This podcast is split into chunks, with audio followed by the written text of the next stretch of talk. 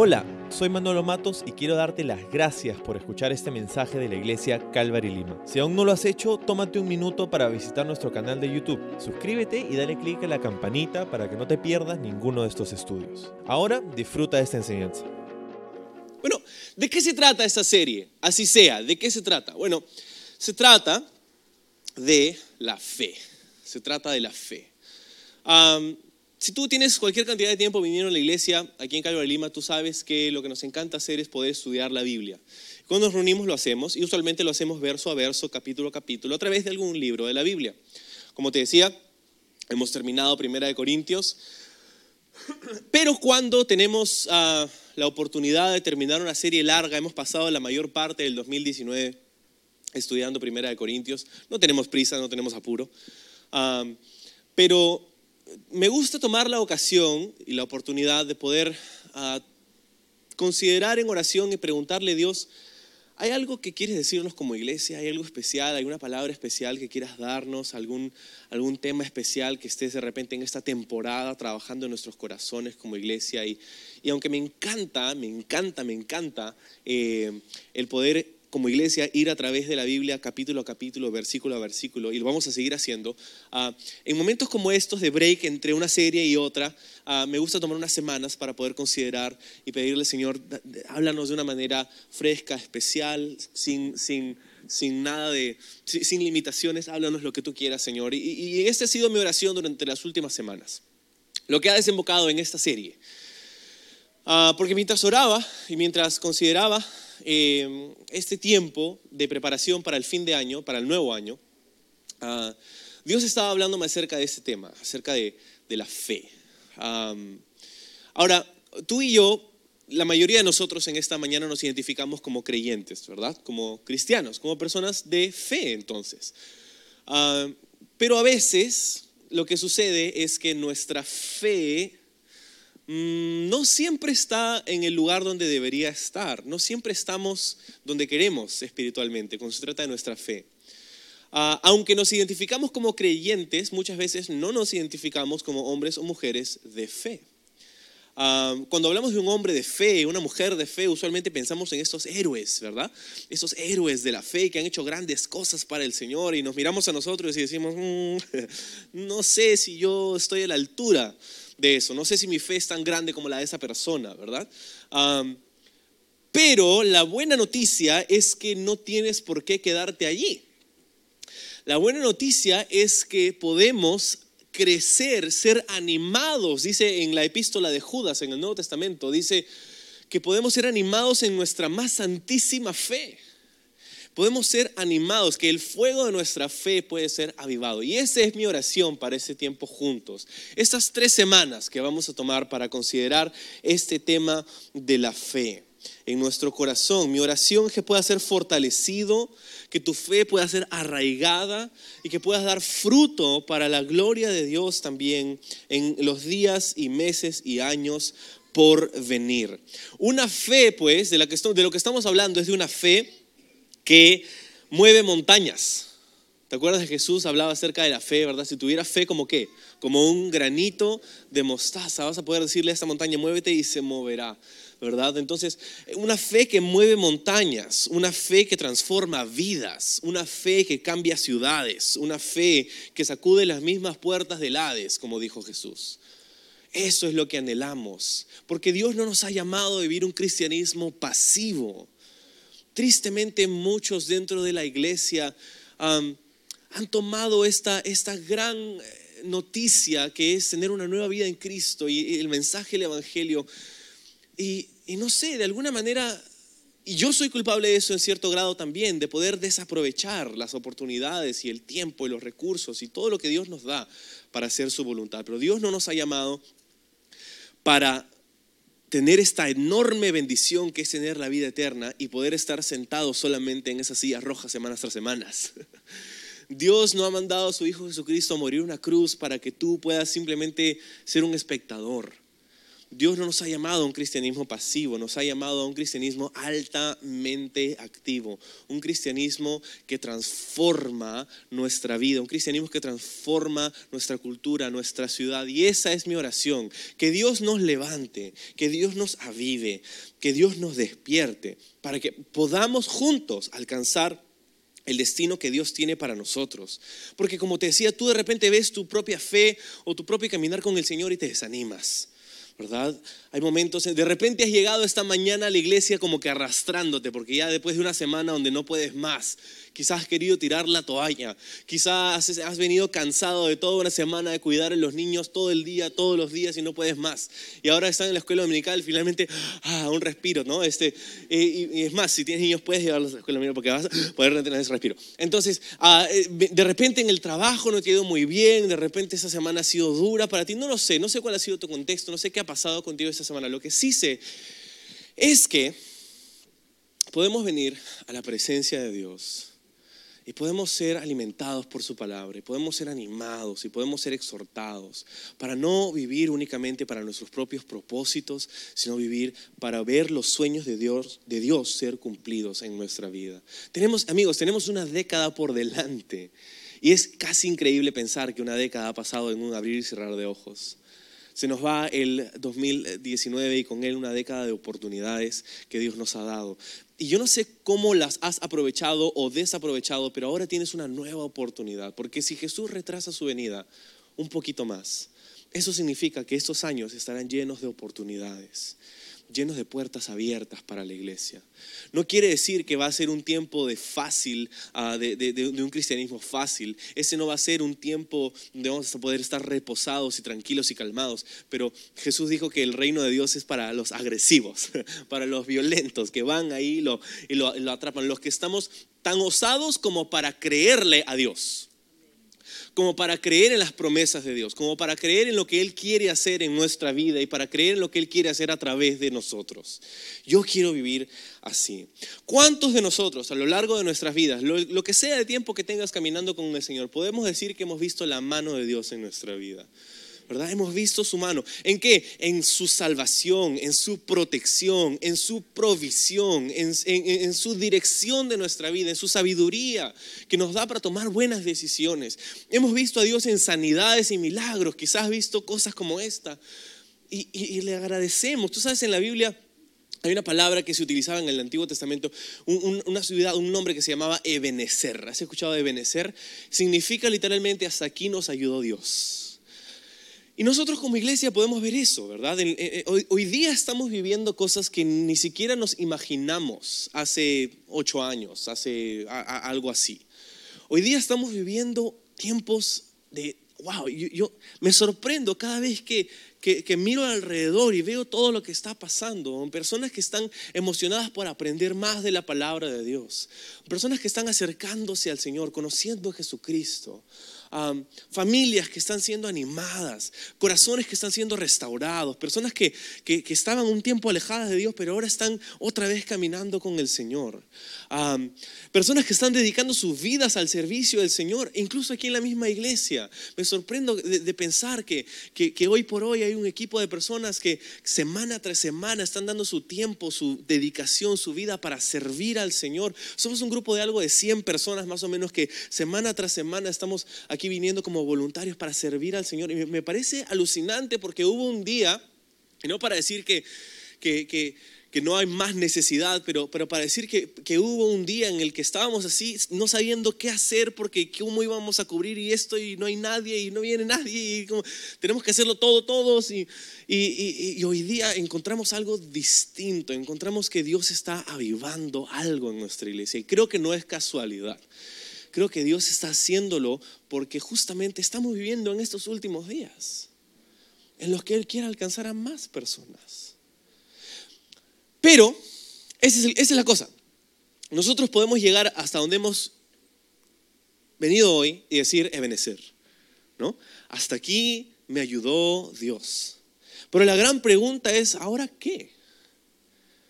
¿Qué hacemos con, con esta medida de, de fruto, con esta medida de cosecha de la que estamos disfrutando en estos, en estos días de la iglesia local, de nuestra casa.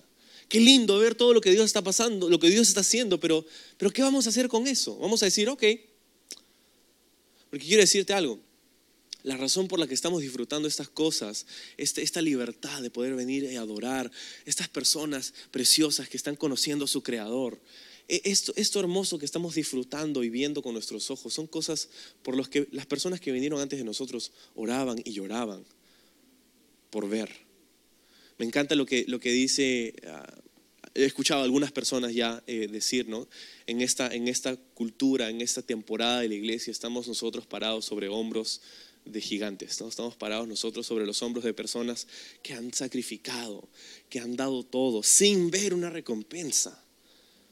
Ah, me acuerdo de, mi pastor, el pastor John, que estuvo hace unas semanas con, nosotros, ¿verdad? Compartiéndonos acerca de algunos sueños y planes y visiones que Dios le ha puesto en su corazón, pero, pero él fundó esta, esta iglesia hace 18 años y, y, nada de esto era una realidad en esos días, pero él dejó su casa, él dejó su familia, él dejó su comodidad, él dejó todo lo que, lo que tuvo en algún momento para, para poder venir desde cero y empezar algo nuevo y, y ver la mano de Dios y arriesgar y tener algo que, que parecía exagerado quizá para algunas personas. Y de hecho ese es el título de nuestro mensaje esta mañana, si te gusta tomar nota, es, es este, es adoración exagerada. Adoración exagerada. ¿Qué es lo que toma para ver una obra de Dios especial en nuestros días? ¿Qué, qué tomará de nosotros ver los próximos 10 años? Como años en los que al final de ellos podemos decir Ebenecer también. Porque sabes, el peligro está en llegar hasta aquí, decir Ebenecer y dejar de confiar en el Señor. Y dejar de depender del Señor, dejar de invertir, dejar de sembrar y dejar de, de sacrificar y dejar de adorar y dejar y confiarnos en lo que hemos a lo que hemos llegado. Oro que ese día nunca llegue para Calvary Lima que por la gracia de Dios podamos movernos hacia adelante, podamos seguir invirtiendo, podamos seguir alcanzando, podamos seguir moviéndonos. Es una etapa crucial para nosotros como iglesia. Adoración exagerada. Quiero que me acompañes en tu Biblia a Marcos capítulo 14, es donde vamos a estar hoy, Marcos 14. Y vamos a empezar en el verso 3. Vamos a leer el pasaje que vamos a desglosar esta mañana y luego vamos a orar. ¿Sí? Si no tienes una Biblia, puedes ah, mirar también, vamos a poner los versos en la pantalla por si acaso, pero siempre animamos a la gente que traiga su Biblia y pueda leer en su propia Biblia porque no hay nada como poder mirarlo con tus propios ojos. Entonces, Marcos 14, comenzando en el verso 3. Marcos 14, 3. Dice, pero él, o estando él en Betania, en casa de Simón el leproso, y sentado a la mesa, vino una mujer con un vaso de alabastro, de perfume de nardo puro de mucho precio, y quebrando el vaso de alabastro, se lo derramó sobre su cabeza. Y hubo algunos que se enojaron dentro de sí y dijeron, ¿para qué se ha hecho este desperdicio de perfume? Porque podría haberse vendido por más de 300 denarios y haberse dado a los pobres. Y murmuraban contra ella. Pero Jesús dijo, dejadla. ¿Por qué la molestáis? Buena obra me ha hecho. Siempre tendréis a los pobres con vosotros y cuando querráis les podéis hacer bien. Pero a mí, dijo Jesús, no siempre me tendréis. Esta ha hecho lo que podía, porque se ha anticipado a ungir mi cuerpo para la sepultura. De cierto os digo que donde quiera que se predique este evangelio, como aquí en Lima, Perú, en 2019, en todo el mundo, también se contará lo que ha hecho para memoria de ella. Vamos a orar. Señor, gracias por darnos tu palabra y gracias por darnos la oportunidad de estar aquí hoy con algo que decirnos, Señor. Oro que puedas, que podamos más bien nosotros escuchar tu voz, que podamos tener una conexión personal contigo ahora, Señor, a través de tu palabra, que, nos hables directamente a nuestros corazones. Y Señor, al ser expuestos a, la luz de tu palabra, podamos ser transformados conforme a la imagen de tu Hijo. Es nuestra oración, Señor. Obra entre nosotros hoy. Háblanos en el nombre de Jesús. Amén.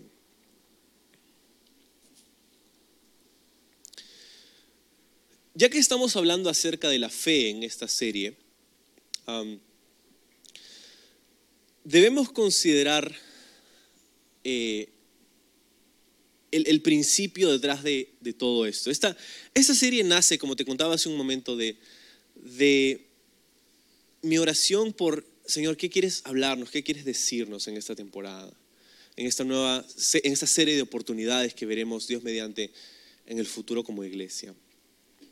Y, ya que regresamos a, esta palabra de, de fe, lo que vamos a hacer en las próximas tres semanas, hoy por las próximas dos semanas, es considerar algunos pasajes bíblicos donde encontramos algunos principios sobre la fe que Dios espera que haya en nosotros, la fe que Dios está buscando en nosotros. Porque hemos dicho hace un rato que hemos visto a Dios hacer maravillas en nuestra vida. Muchos de ustedes han levantado sus manos, han dicho amén.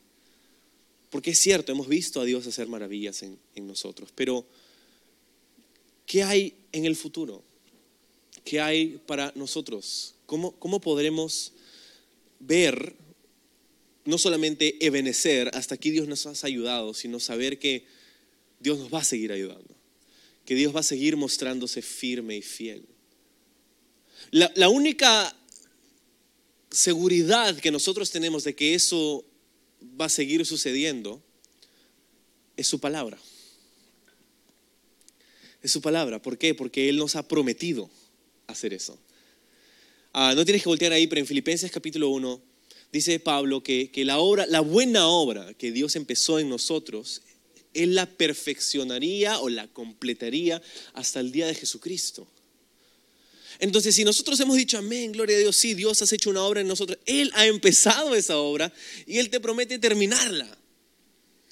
Pero lo que te conecta a ese destino y lo que te conecta a ese futuro es esta pequeña palabrita que se llama fe. La Biblia va a incluso decir que sin fe es imposible agradar a Dios. Hay otro versículo que dice que el justo por la fe vivirá. La fe es el componente esencial de todo esto que llamamos el cristianismo. Entonces, si vamos a ver a Dios, seguir, seguir obrando en nuestra vida, eso va a requerir de nuestra parte fe. Fe. ¿Por qué? Porque es la fe la que nos conecta con el poder de Dios. Es la fe la que nos conecta con las promesas de Dios. Es la fe la que nos conecta con la presencia de Dios. Piensa en la salvación. ¿Cómo es que recibimos la salvación? No es porque hemos sido buenas personas y hemos hecho buenas cosas. Es a través de la fe. Porque decidimos creerle a Dios. Creer lo que Él hizo por nosotros. Creer que su sacrificio basta. Creer que Él pagó nuestros pecados. Pablo diría en 1 Corintios, como hemos visto en, los meses anteriores, que el, Evangelio es el poder de Dios para la salvación, ¿verdad? Eso es lo que hemos visto y lo creemos. Pero este poder del Evangelio no puede llegar y transformar las vidas si no es encontrado con fe. Entonces la, fe nos conecta y desbloquea el poder de Dios para con nosotros. Pero ahora que somos cristianos, ahora que somos creyentes, es esa misma fe la que opera a través de nosotros. La fe. La fe que pusimos un día en Dios no es una decisión que tomamos una vez en la vida. Es algo continuo, es una decisión constante. El poder de Dios, las promesas de Dios. Las promesas de Dios no nos van a ayudar mucho si no las creemos. ¿No crees? Sin fe es imposible agradar a Dios.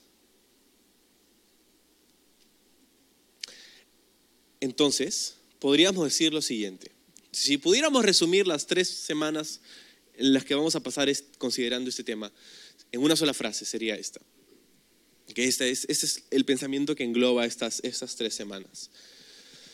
Tú y yo no podemos recibir más de lo que estamos dispuestos a creer. Okay, ese, es, ese es el pensamiento. Tú y yo no podemos recibir más de lo que estamos dispuestos a creer, específicamente a creerle a Dios. Jesús dijo a sus discípulos que a veces no se trataba de lo que Dios quería hacer o no, sino que le dijo, ustedes no tienen porque no piden. Muchas veces dejamos de ver los sueños y planes de Dios en nuestros días, no porque Dios no los quiera hacer, ni esté listo para hacerlos, sino porque no le creemos. Dios dice, quiero usarte ahí donde estás. Quiero que seas mi instrumento. Y tú dices, no, pero Señor, o sea, yo, gracias Señor, no, pero de verdad, o sea, no, yo no, no sirvo. Me encanta esa canción que dice, yo soy quien dices que soy. Perdonado, redimido. ¿Verdad? Somos hijos de Dios. Entonces, tú ese es el pensamiento otra vez. Tú y yo no podemos recibir más de lo que estamos dispuestos a creer. Y eso es un poco lo que vamos a ir desglosando a través de nuestro tiempo juntos. Bueno, hemos leído Marcos 14 y así como hemos, hemos saltado a un pasaje, así como cuando saltas y entras a una piscina sin haber pasado por las duchas, y ya estás adentro, ¿no? Entonces ya estamos adentro de este pasaje, pero es importante considerar un poquito el contexto para poder entenderlo bien. Entonces, Ah, el contexto de este pasaje que, acabamos de leer en Marcos 14 es que estamos hablando de la última semana de la vida de Jesús, antes de su crucifixión. Entonces, e, estamos aquí en este periodo de tiempo que va a terminar en Jesús crucificado, ah, en, la pasión de, Cristo, ¿verdad? En su camino hacia el Calvario. y, aquí es donde se celebraba la, fiesta de la Pascua y los panes sin levadura. Entonces, una, una fiesta que había un, aire ah, eléctrico en Jerusalén en ese tiempo. Había una anticipación increíble porque esa era una fiesta anual, la fiesta de la Pascua era un fiestón. Gente que vivía a 15 kilómetros de distancia alrededor de Jerusalén tenía, estaba básicamente obligada a pasar en Jerusalén. Es como, era una fiesta familiar, espiritual, religiosa increíble y todo el mundo entonces iba a Jerusalén y, se duplicaba hasta triplicaba la población de Jerusalén en esos días por la fiesta de la Pascua. Y esta, este anticipo, esta, esta, este ambiente que se vivía es más o menos el ambiente que se vive en diciembre.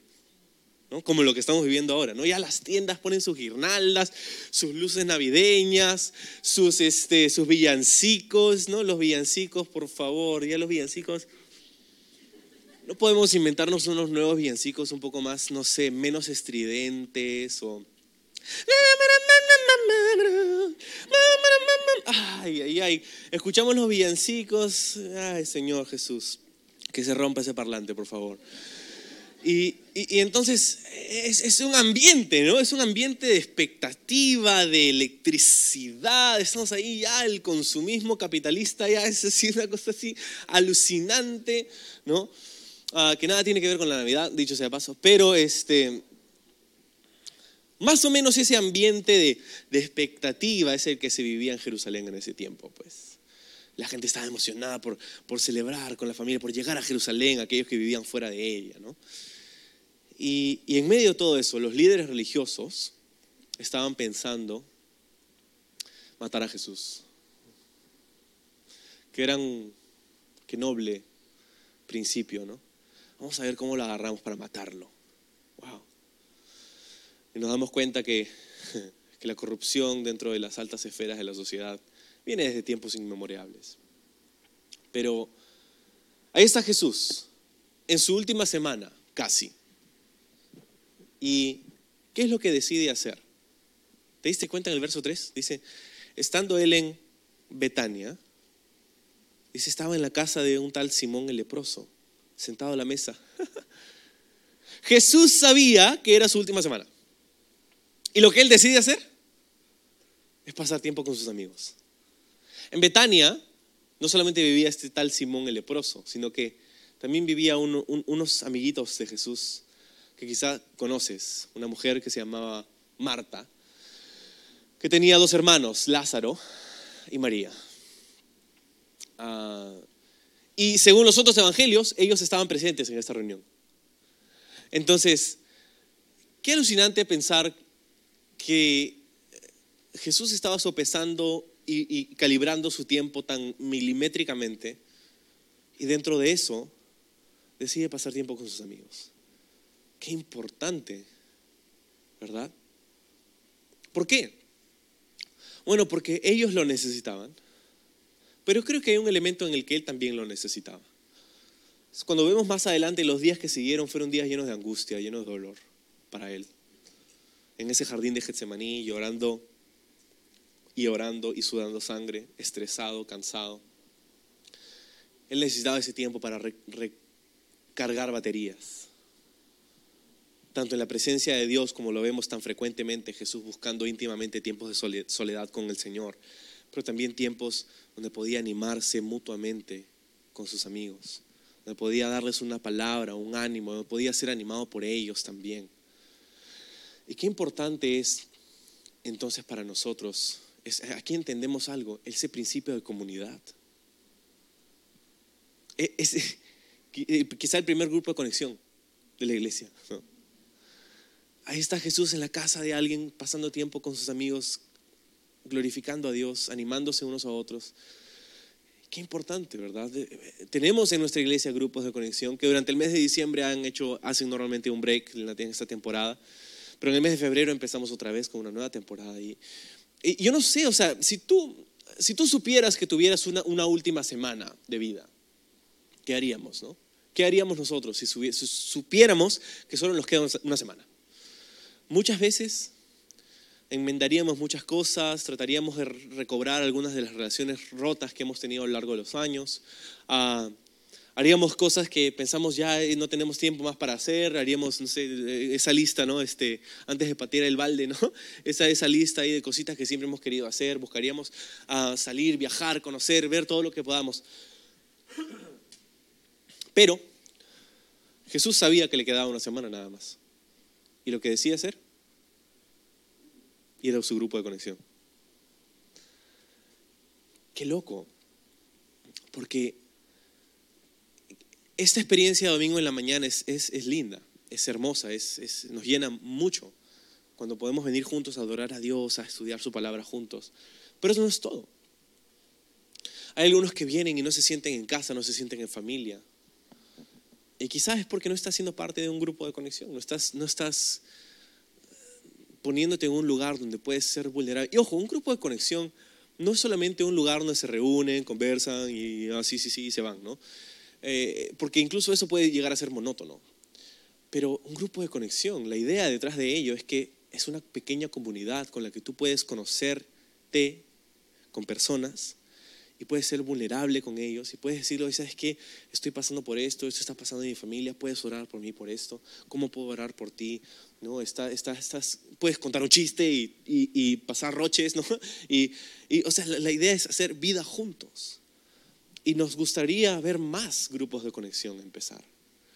¿no? En, base a lo que estamos viendo aquí en la palabra de Dios esta, esta mañana. Te pongo este reto, sin ir más adelante. Es ora, porque tenemos una temporada de dos meses de break, en diciembre y enero. Ora, ah, de repente, como Simón el leproso, vas a querer abrir tu casa para recibir un grupo de conexión. Ah, para recibir a Jesús y sus amigos. De repente tienes un corazón por animar a otras personas, por poder chequear cómo están los demás, por poder eh, darle una palabra de ánimo a los demás. De repente tú vas a poder guiar a un, grupo de conexión. También ora por eso. Y hay muchas cosas que nos conectan, ¿no? Un grupo tenemos grupos abiertos donde puede ir cualquier persona, grupos de chicas, grupos ah, de matrimonios, ah, tenemos diversos grupos, pero hay, hay, diversas cosas que nos conectan a veces, ¿no? De repente tienes una carga por por personas que están pasando por cosas como tú. De repente tú eres una mamá con hijos pequeños y sabes que necesitan, las mamás con hijos pequeños necesitan ser animadas y quizá puedes empezar un grupo de conexión para mamás con hijos pequeños, ¿no?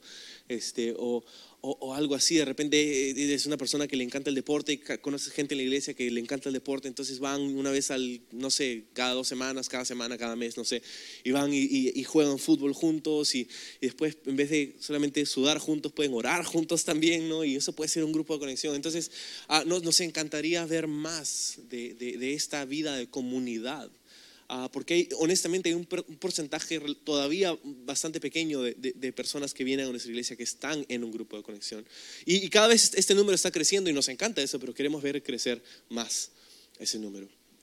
Es tan importante esa vida de comunidad. Dios no te ha llamado a vivir solo. Dios no te ha llamado a, a vivir aislado de los demás.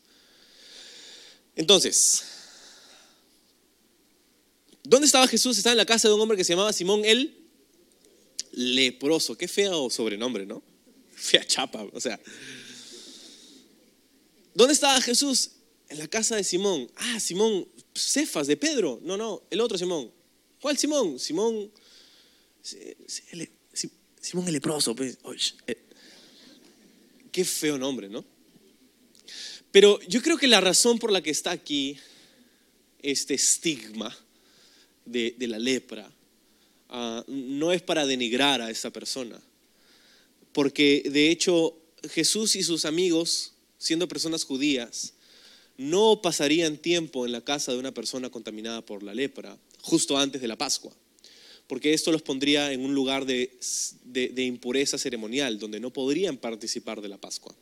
Jesús y sus amigos no podrían participar de esto y lo saben muy bien, porque todo el mundo lo sabe muy bien en esa cultura. Había ciertas cosas que no podías hacer en preparación para la Pascua y si lo hacías tenías que pasar por una serie de rituales para poder limpiarte, purificarte ceremonialmente, para poder estar apto para celebrar esto. Lo que nos dice que este nombre y esto, este, esto que había pasado a esta persona, Simón el leproso, no era más Simón el leproso, era Simón el que era leproso. Simón el que fue sanado por Jesucristo. y se quedó con ese nombre porque porque en vez de ser un estigma y algo que, lo denigraba, era su testimonio. Yo solía ser leproso, pero Jesús me sanó. ¿Y sabes quién más está ahí? Está María, está Marta y está Lázaro. Lo vemos en los otros evangelios. Está Lázaro, el que solía estar muerto, pero estaba de parranda. No, no, estaba vivo, porque Jesús lo levantó. Estaba Marta, la que solía quejarse, pero ahora ni pío. Y nos encanta porque eso es lo que vemos, lo que hace Jesús en nosotros. Jesús viene a nuestra vida y a través de esa relación personal que tenemos con Él va cambiándonos.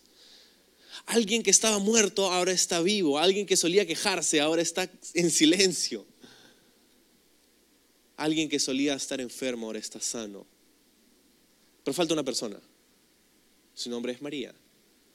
Y de ella es quien, pues vemos este pasaje, hablar. Vamos a verlo. Dice, estaba sentado a la mesa, verso 3, y vino una mujer con un vaso de alabastro, de perfume de nardo puro, de mucho precio.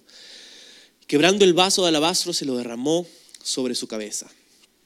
Entonces, esta es María, y lo sabemos por los otros evangelios, que nos dicen que ella era María, la hermana de Lázaro, la hermana de Marta. María es un personaje súper interesante porque lo encontramos solo tres veces en la Biblia, en tres ocasiones diferentes. Y las tres ocasiones estaban en el mismo lugar, a los pies de Jesús. La primera vez que encontramos a María, ella estaba sentadita escuchando las enseñanzas de Jesús en su casa.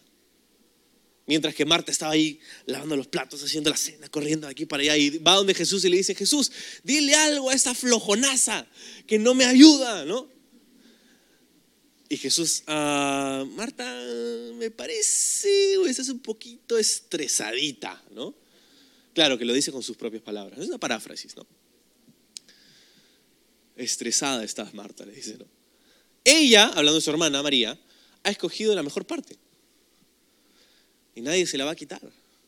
En otras palabras, Jesús estaba defendiendo el hecho de que María había decidido sentarse a escuchar antes de pararse a hacer. Ah, qué importante. Esta es la primera vez que vemos a María. La segunda vez que vemos a María La encontramos en el mismo lugar, a los pies de Jesús, pero en esta ocasión el contexto era totalmente diferente, porque ahora no se encontraba solamente escuchando las enseñanzas de Jesús, deleitándose en la, en la enseñanza, pero ahora la encontramos llorando, lamentando, lamentando la muerte de su hermano. Lázaro había fallecido y Jesús sabía que él estaba enfermo. Y Jesús podía haber llegado antes, estaba lo suficientemente cerca. Y eso es lo que María esperaba, que Jesús llegara y lo sanara. Pero Jesús nunca llegó y Lázaro murió. Ahora, me parece muy interesante eso porque cuando a veces el cliché cristiano e, es decir, no es esa frase trillada, hermano, Dios nunca llega tarde. Decimos, ¿no? Dios nunca llega tarde. A ver, díselo a María en ese día. ¿Podemos ser honestos en la iglesia? Dios nunca llega tarde, decimos. Creo que esa frase no le hubiera servido para nada a María. Porque a, sus ojos Jesús llegó no solamente tarde, bien tarde. Lázaro estaba bien muerto. Y te digo esto porque, eh, aunque suene un poco polémico, es, cierto, ¿no? A veces, a veces esperamos que Dios haga ciertas cosas en nuestra vida y no las hace. Esperamos que Dios llegue y resuelva una situación en un momento específico y no lo hace. ¿Y qué sucede cuando eso pasa? Nos molestamos, nos frustramos, culpamos a Dios.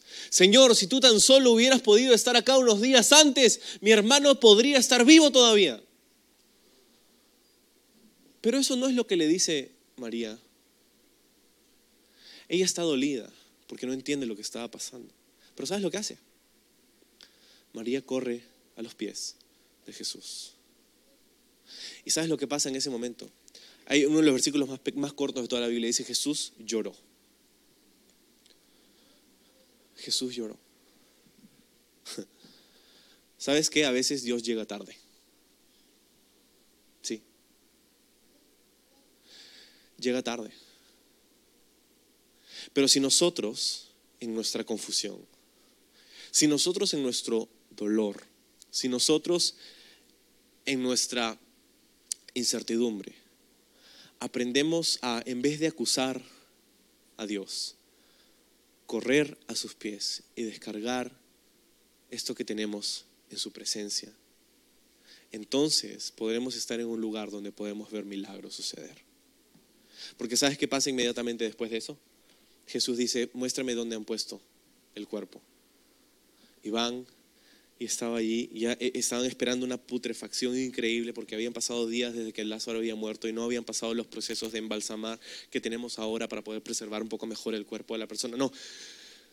Y Jesús le dice, Lázaro, sal, levántate y sal. Y Lázaro sale y vuelve a la vida. Y es increíble porque justamente son a veces esos momentos en donde creemos que Dios ha llegado tarde, las pruebas más grandes de nuestra fe. Yo no sé qué circunstancia hay en tu vida que te haga pensar que, que te haga pensar que Dios ha llegado tarde. Quizás es un deseo por el que has orado por mucho tiempo y todavía no tienes. De repente es, es, es algo que pensabas tener en este momento, de repente es un ministerio, de repente es una relación, de repente es, es un trabajo, una posición, lo que sea por lo que hayas orado y dices, Dios, estás tarde. Pero María aprendió a correr a los pies de Jesús y nosotros necesitamos aprender a hacer lo mismo. Porque lo que Jesús hizo fue lamentarse con ella. Y Jesús sabe cómo identificarse con nosotros.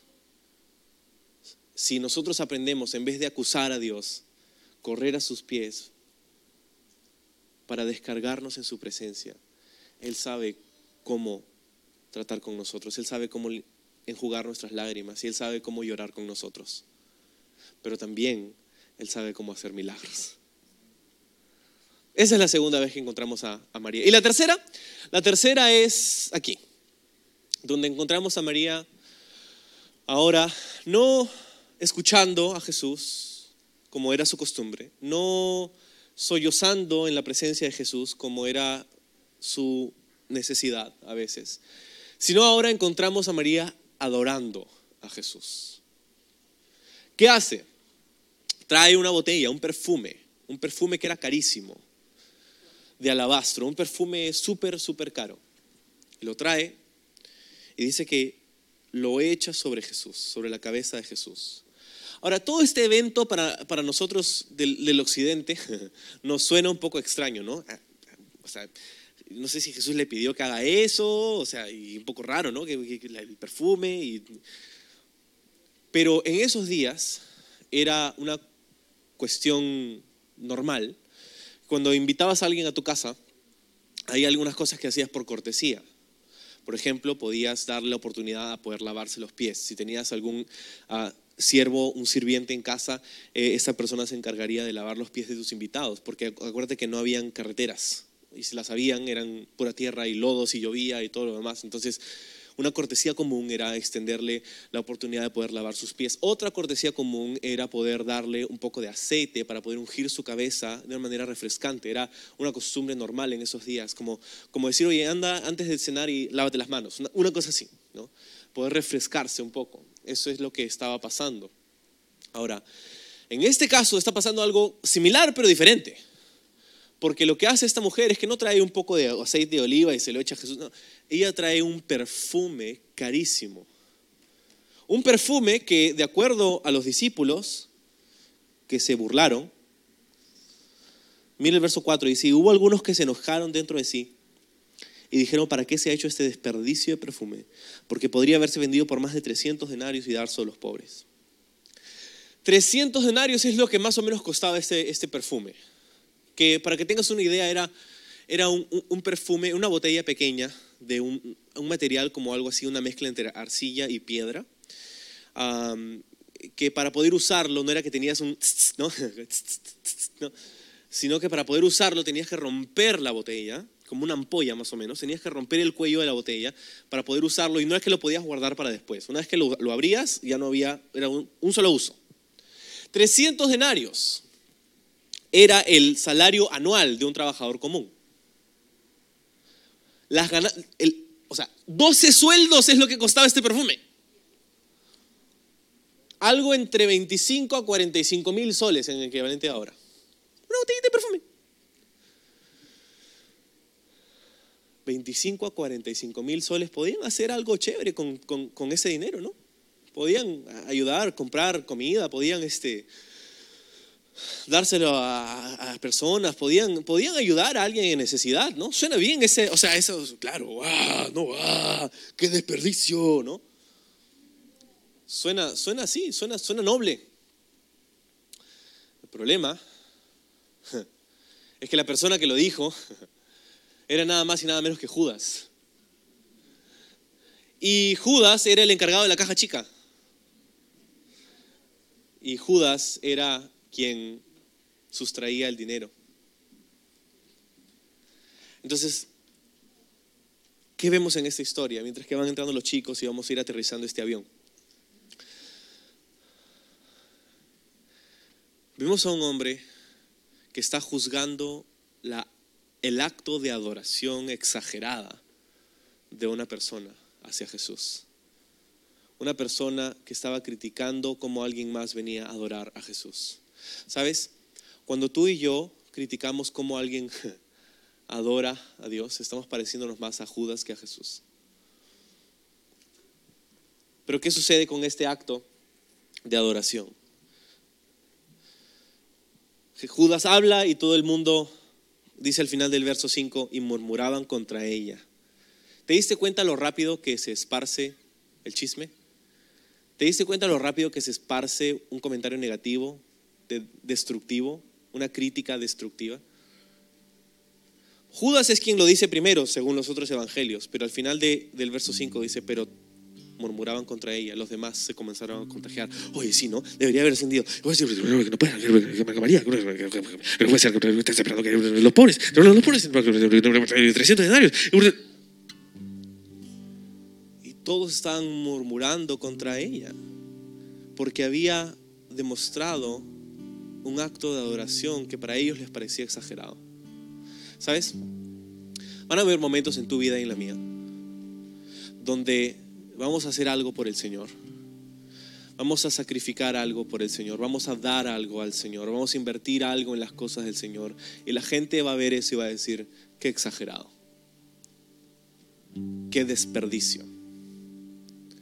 Y ojo, los que dijeron esto no eran las personas de la calle, los que dijeron esto eran otros de los discípulos de Jesús, que es lo más triste quizá. ¿Qué hace Jesús? Jesús dice en el verso 6, Jesús dijo, dejadla, ¿por qué la molestáis? Buena obra me ha hecho. Jesús la defiende. Así como la defendió delante de Marta, así como lloró con ella cuando Lázaro murió, ahora está Jesús defendiéndola delante de sus acusadores por esta, este acto exagerado de adoración. Ha hecho algo bueno, dice Jesús. Y si Jesús dice que es bueno, yo le creo. Dice, que donde quiera que se predique este mensaje, esto se contaría para memoria de ella. Qué increíble acto de adoración. Un perfume tan costoso. ¿Cómo, ¿Cómo llegó a las manos de esta mujer este perfume? Usualmente era una herencia, algo que se pasaba de generación en generación y se usaba solo en ocasiones muy especiales, como cuando alguien se casaba y querías dar un, un regalo especial o como alguien muy querido que moría pero te diste cuenta que ella no usó este perfume cuando Lázaro murió. Todavía lo tenía. Y quizá nos dice algo eso de su fe. Porque ella pudo haber usado ese frasco con su hermano, pensando, bueno, ya murió, ya no hay esperanza. Quiero darte esto, hermano. Y, y le daba ese frasco, pero no lo hizo, porque cuando vino Jesús un tiempo después, ella todavía tenía ese frasco. Lo que nos dice de ese evento es que ella esperaba que Jesús haga algo en ese momento. A pesar de que Jesús había llegado tarde en ese momento, ella esperaba que Jesús quizá podía hacer algo inimaginable. Lo que nos lleva a este lugar, a este momento, donde María derrama este aceite sobre Jesús. Y hay cuatro cosas que quiero anotar, si te gusta tomar notas, son cuatro puntos rápidos de, este, de este pasaje para, nosotros en esta mañana. Primero, es que la intimidad viene antes que el servicio. La intimidad viene antes que el servicio. Muchas personas confunden este orden cuando vienen a la iglesia o vienen a servir al Señor y están ocupadas en hacer mientras que descuidan este, esta intimidad con Jesús, el recibir. Por eso a mí me encanta decirle a las personas que sirven en nuestra iglesia que mientras que apreciamos muchísimo su servicio al Señor en medio de nosotros, tienen que asegurarse de estar recibiendo la palabra de Dios. Tenemos tres servicios, hay muchos que vienen, sirven en uno, se quedan a escuchar el siguiente.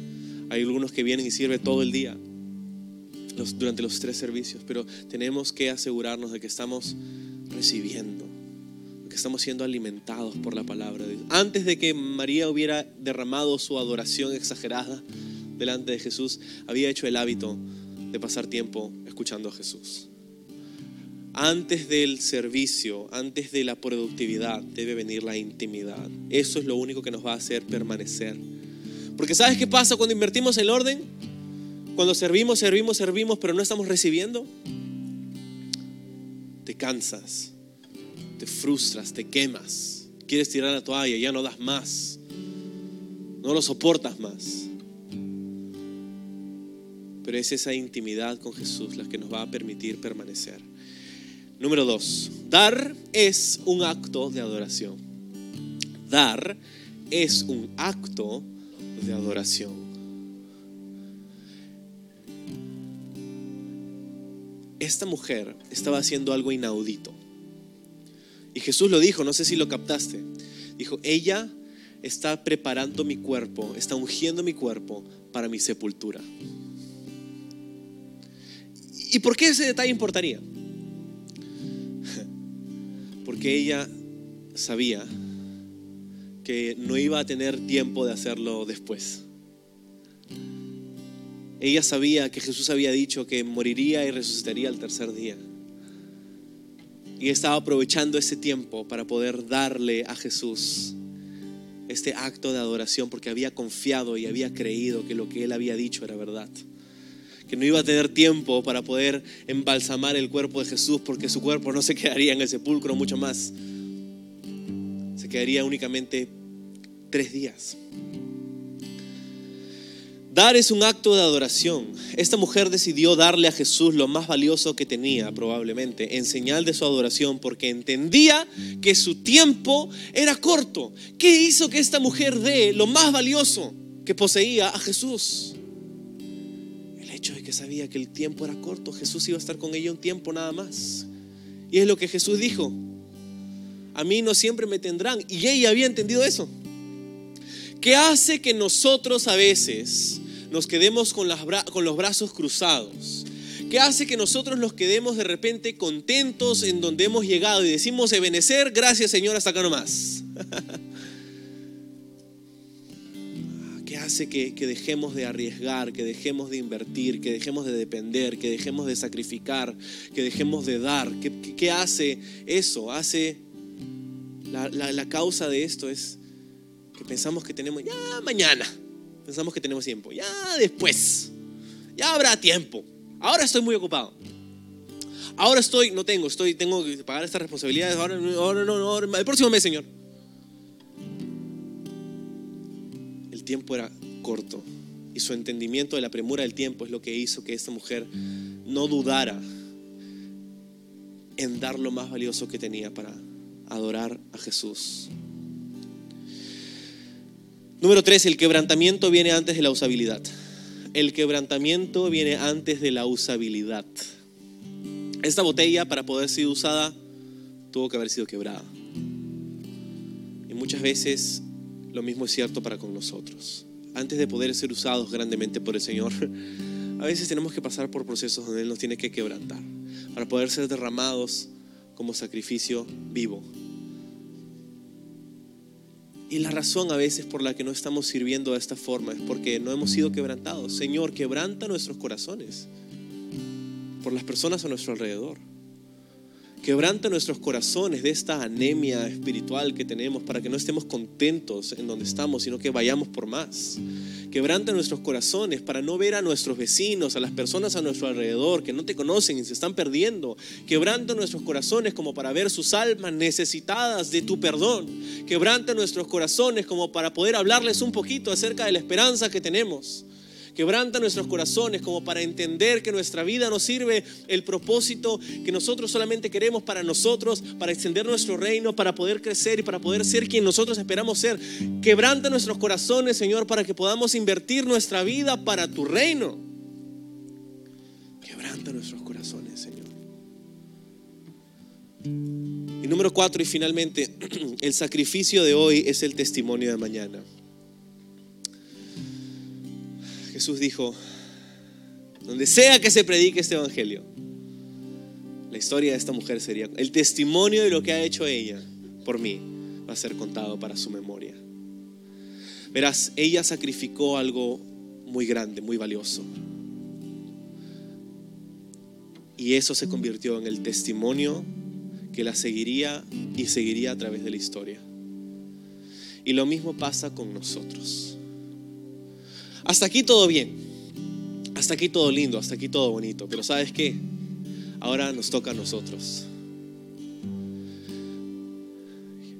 El sacrificio de hoy es el testimonio de mañana. La razón por la que estamos disfrutando esto es porque alguien sacrificó años atrás, días atrás, semanas atrás, meses atrás, para que esto sea posible.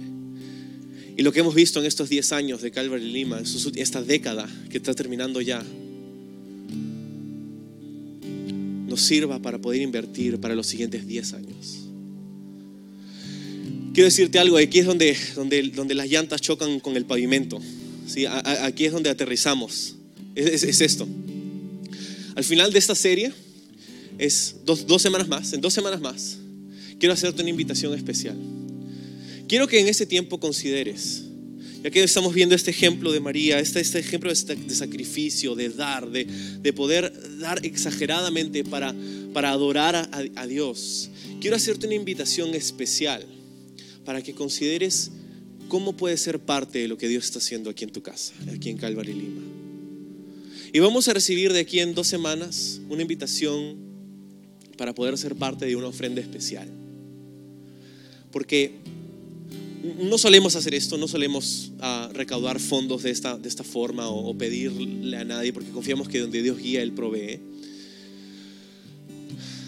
Pero cuando veo esto, veo una oportunidad. Dios, este nuevo año, esta nueva década tiene muchas puertas abiertas para nosotros. Y queremos ver a Dios hacer más. Ora durante estas dos semanas que nos quedan. Quizá individualmente, quizá con tu esposo o tu esposa, como familia. Señor, ¿qué es algo que nosotros podemos dar en términos económicos para la expansión de tu reino?